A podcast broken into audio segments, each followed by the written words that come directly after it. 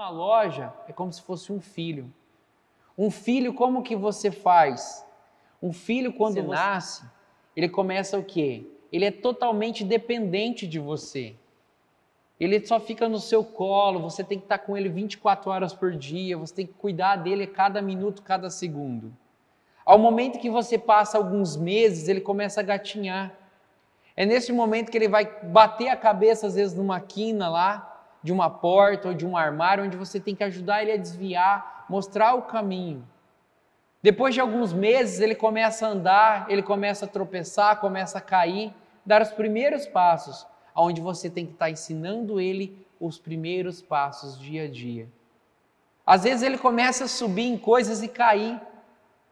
E é nesse momento que você tem que mostrar onde ele pode e não pode ir e que obstáculos ele vai enfrentar.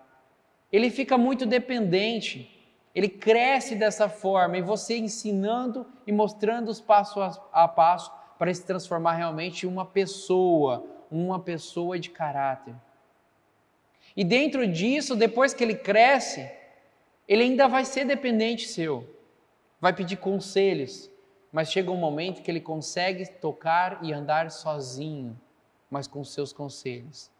Isso é a criação de uma família e de um filho.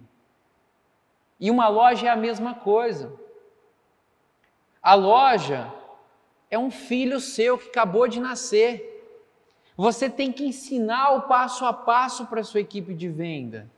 Ela está gatinhando ainda. Se você não mostrar onde que ele não vai bater a cabeça ali, ó, onde ele não pode bater a cabeça, ele vai errar e esse erro custa caro para você.